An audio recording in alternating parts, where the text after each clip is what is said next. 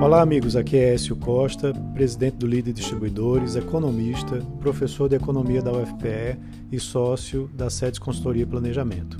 E vamos a mais uma agenda econômica LIDE Pernambuco. A semana vai trazer indicadores importantes de inflação.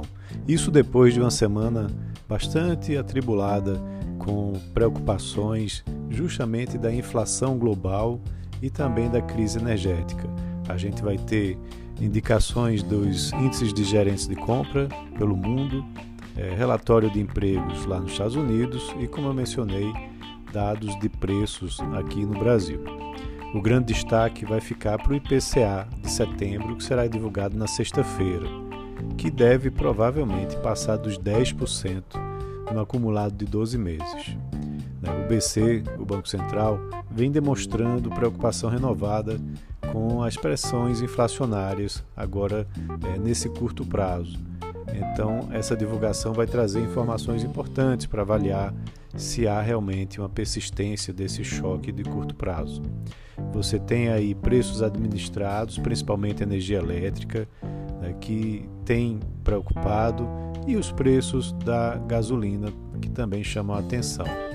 Mas, além disso, há agora também um maior espalhamento da inflação e o setor de serviços também está pressionado.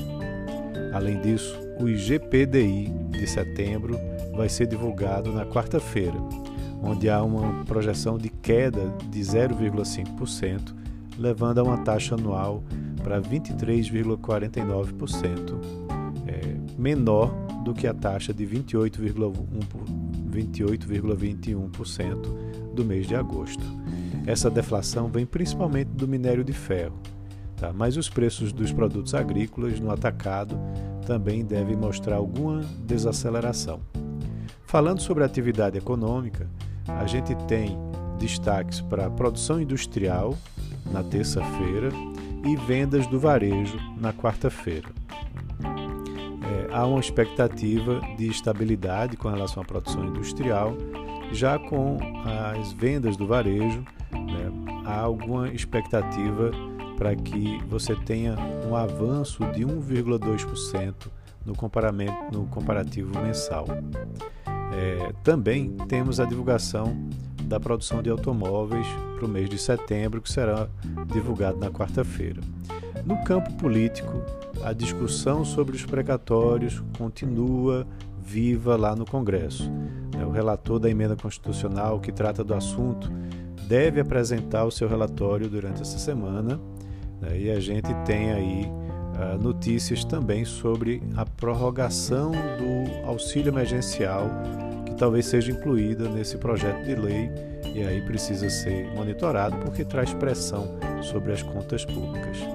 Um fato importante também é que a Agência Nacional de Petróleo vai ofertar 92 blocos né, com risco exploratório é, que estarão localizados em 11 setores de quatro bacias brasileiras: Campos, Pelotas, Potiguar e Santos.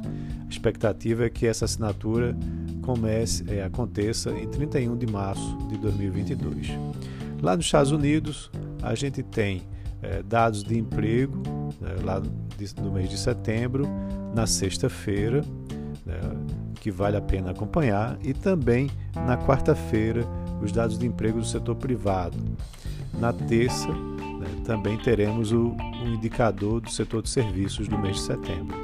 Lá na Europa, teremos os, a divulgação dos índices do, dos gerentes né, de compras uh, para essa semana, na terça-feira, para a zona do euro e também para o Reino Unido. Então a semana promete ter notícias importantes né, e vamos acompanhar. Um abraço a todos e até a próxima.